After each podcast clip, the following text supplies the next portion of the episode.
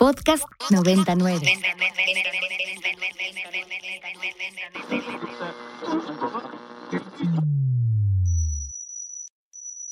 Ingresando código de acceso.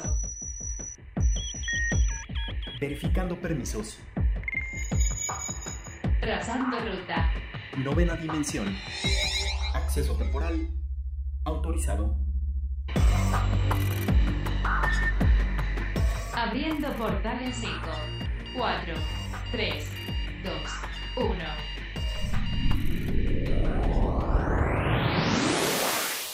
Hola, ¿qué tal? Bienvenidos a la novena dimensión. Yo soy Carpam y me acompaña en cabina. El Alien Edu. Recuerden que nos pueden escribir a nuestras redes sociales que son arroba ibero909fm o también me pueden escribir a mí en mi arroba que es arroba carpam13 y a ti Edu. Arroba alien-edu. Plano paralelo. Y Edu, pues buenas noticias eh, con respecto al cine mexicano, porque pues bueno, a partir del lanzamiento de Pinocho de Guillermo del Toro, pues bueno, surgieron muy buenas noticias, hubo por ahí algunos atropellos y pues bueno, vamos a platicar al respecto aquí en la novena dimensión. Y lo primero es que pues digamos que Guillermo del Toro no tuvo un camino fácil con esta película, Edu, ya que pues inicialmente no todos quisieron, digamos, acoger o creer en el proyecto que estaba proponiendo. Definitivamente, Car. El mismo Guillermo del Toro ha dicho que hacer esta película fue una verdadera odisea, porque como trae una versión, digamos, más madura o hasta cierto punto oscura de una historia que todos conocemos como lo es Pinocho, pues a veces como que uno no quisiera cambiar esa ilusión que se tiene de cierto personaje, ¿no? Pero bueno, así estuvo Guillermo hasta que afortunadamente Netflix creyó en el proyecto, le dijo que le iban a dar libertad creativa, que eso es lo que para él era lo más importante. Y bueno, ya tiempo después tuvo ahí un rollo en el que quiso estrenar su película, pues antes que nada en la Cineteca, en la Cineteca Nacional que está en la Ciudad de México, como para tener, pues aparte de este orgullo patriótico, eh, pues poder competir en cuestiones como lo son los Oscar, ¿no? O, o incluso los premios Globo de Oro, donde a veces si la película no se proyectó en cines, por alguna razón no puede ser considerada para nominaciones. Entonces, bueno, ahí tuvo un poquito el pretexto y al final sí pudo hacerlo y se llevó el premio a la mejor película animada, lo cual yo creo que es un, logro bastante grande y que además a nosotros los mexicanos nos llena de orgullo y que la neta todo mundo queremos muchísimo a Guillermo del Toro y le tenemos una estima muy grande. Entonces siento que esto se siente como una celebración nacional, Car. No sé si estés de acuerdo. No, sí, es que pues básicamente no solo es el primer latinoamericano en ganar este premio, sino el primer mexicano. O sea, realmente es un orgullo. Y de hecho, hace tiempo vi un video donde Guillermo del Toro decía que técnicamente su carrera empezó ya el grande, ¿no? Él decía como que cuando él tenía 30 años él pensaba que y lleva tarde en todo, ¿no? Como que si es que ya se me fue el tiempo, ya estoy, ya, o sea, ya, ya la vida se me fue. Y él decía como, no, nunca es tarde para cumplir tus sueños, nunca es tarde como para creer en tus proyectos y nunca es tarde como para empezar a hacer aquello en lo que tú crees, ¿no? En ese video él comentaba eso y, y, y es motivador, ¿no? Ver cómo Guillermo del Toro ha llegado muy lejos a partir de, pues bueno, de este comentario que, que, él, que, él, que él daba y sobre todo sobre que él da mensajes muy inspiradores. Edu siempre tiene algo que decir al respecto sobre su trayectoria y creo que Guillermo del Toro es precisamente ese ejemplo de, de, de, un mexicano que triunfa, ¿no? Sabemos que muchas veces fuera de nuestro país es muy complicado pues tener ciertas oportunidades por cierta discriminación y racismo que recibimos muchas veces por eh, el simple hecho de ser mexicanos. Guillermo del Toro es esa inspiración que día con día nos dan a los mexicanos esa, pues no sé, como esa esa energía que a veces nos hace falta para realizar nuestros proyectos. También cabe mencionar que fue algo muy bueno de Netflix, bien bajado el balón por parte de, de esta plataforma de streaming, porque como sabemos, Edu, eh, Netflix ya había tenido ciertos problemas en los que incluso se rumoraba que podía ser el quiebre de esta plataforma, ¿no? Desde que empezó a salir plataformas de cada una de las pues sí, de, de, de, las cadenas más grandes de cine, pues Netflix empezó a tener como una baja de los productos porque lógicamente ya cada uno de ellos pues empezaba a poner su contenido dentro de su plataforma, lo que le quitaba a Netflix pues mucho del contenido que tenía. Entonces pues creo que Netflix fue, fue pues muy inteligente al acoger el proyecto de Guillermo del Toro y lógicamente garantía, ¿no? De darle libertad creativa a un director que lleva mucha trayectoria dentro del medio y decirle, está bien, yo te abro las puertas, haz lo que quieras, yo confío en ti. Y pues bueno, aquí está el resultado de darle la confianza a Guillermo del Toro. Claro, y, además tener un globo de oro es como un evento bastante grande y bastante histórico. Y ahora solo queda ver si también se gana el Oscar, que a mi parecer, y no porque sea Guillermo del Toro, sea mexicano, sí se lo merece.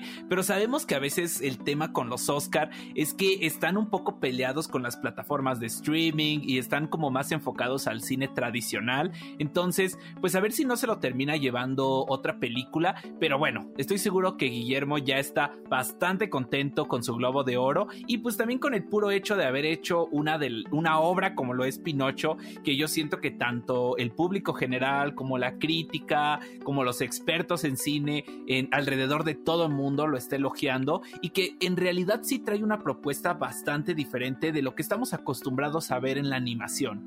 Sí, yo creo que puede ser un poco la excusa perfecta el simple hecho que haya salido en la Sin embargo, como fue algo nacional, no sé si lo puedan tomar en cuenta. Yo espero que, que sí lo considere, ¿no? Dentro de esto, porque creo que también es parte de esta revolución donde antes el cine estamos muy acostumbrados a verlo directamente en la pantalla grande y últimamente las plataformas de streaming también se han visto involucradas, ¿no? De hecho, hace que serán aproximadamente unos tres años, cuando Netflix todavía tenía la fuerza que tuvo en un inicio, eh, compró uno que otro cine por allá por Nueva York por lo mismo, ¿no? Porque Netflix tenía un poco esta perspectiva de crear su propio contenido y para poder participar dentro de estos premios, querían hacer lanzamientos en cines, ¿no? Obviamente Netflix en ese momento no se imaginaba lo que le venía a futuro con pues estos grandes titanes haciendo sus propias plataformas, pero tenía una muy buena perspectiva. Creo que ya actualmente con la calidad que nos están ofreciendo las plataformas de streaming con sus propias eh, creaciones, creo que podemos comenzar a, a abrir más este panorama, ¿no? ¿Qué consideramos cine?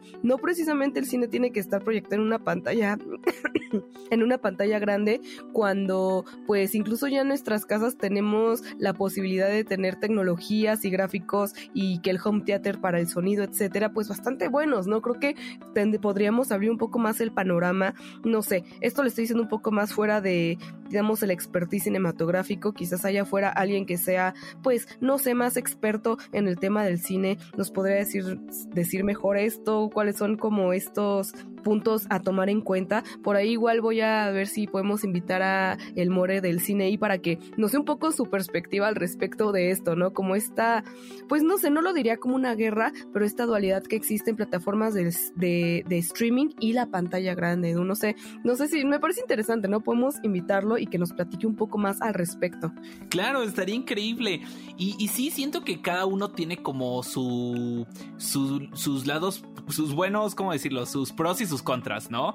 Pero pues definitivamente alguien con su expertise como que nos podría poner un poquito más en órbita. Y pues también que ahí eh, quienes, quienes nos están escuchando nos dejen en el hashtag novena dimensión, pues ellos prefieren ver las películas en la comodidad de su casa o si son de los románticos que también prefieren ir al cine, ¿no? Sí, no, todo se vale. Ya saben que aquí en la novena dimensión estamos abiertos a leerlos ahí en redes sociales, que nos cuenten por qué sí, por qué no, cuál es la perspectiva del tema. Y pues bueno, ya veremos si más adelante podemos invitar el More para que también nos platique él qué opina, ¿no? ¿Cuál es, cuál es su perspectiva y, y, cómo lo ve, o sea, que nos dé un, un parámetro mucho más amplio, Edu. Pero bueno, Edu, lo que esperamos, nuevos estrenos este año y todo lo que se viene tanto para las plataformas de streaming y el cine, pues cuéntanos qué nos traes el día de hoy de recomendación semanal de anime. Claro que sí, Car, pues el día de hoy les traigo una recomendación muy especial de uno de los que para mí puede ser de los mejores animes que han salido como en estos tiempos modernos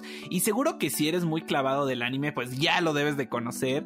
Estoy hablando de Ranking of Kings, un anime que pues tiene como un mensaje bastante bonito y motivacional que yo creo que está bien para que todos comenzamos con, con la mejor actitud y la mejor energía este 2023. Trata de, de un pequeño príncipe el cual es sordomudo. Eh, pues obviamente él al ser el primogénito es el heredero directo del rey y quien va a ser, al final de cuentas, quien va a mandar todo el reino, ¿no? Entonces, pues estamos viendo como las dificultades que él tiene, pues si de por sí una persona con estas características tiene dificultades en la vida, pues ahora tendrá lo doble de dificultades para poder ser un buen líder y un buen rey, ¿no? Eh, al final de cuentas, él va descubriendo un poquito más de, su persona y, y ve como ese valor interno que tiene en su valentía, en su coraje y en todo este tema de poder salir y, y, poder este como superarse a sí mismo y poder demostrar que se pueden romper barreras cuando se cree en uno mismo. Y yo creo que eso es algo como bastante padre que podríamos quedarnos para poder iniciar este 2023 me parece una gran recomendación para iniciar pues este año y comenzar esa lista que año con año se va sumando y se va haciendo más larga y al final ya saben que pues no sé, hacemos un poco un recuento de lo que podemos ver porque pues bueno, cuando llega el año pues se vienen las vacaciones y necesitamos recopilar todo aquello que no pudimos ver. Pues bueno, Edu, es momento de despedirnos, no sin antes hacerlo con parte del soundtrack de este anime para ponernos en mood y que pues les antoje ver este, este gran título que pues bueno, ya les dijo Edu de que va un poquito. その涙が朝がにじんだ誰とも違う美しさで笑って Alerta de acceso. Alerta de acceso. Novena dimensión. Novena dimensión. Alerta de acceso. Alerta de acceso. Acceso temporal expirado. Cerrando portal. 10. El portal ya está empezando a sonar y eso significa que ya está por cerrarse. Les deseo que tengan un excelente fin de semana. Nos escuchamos la próxima semana en punto de las 6, 10 de la mañana. Bye.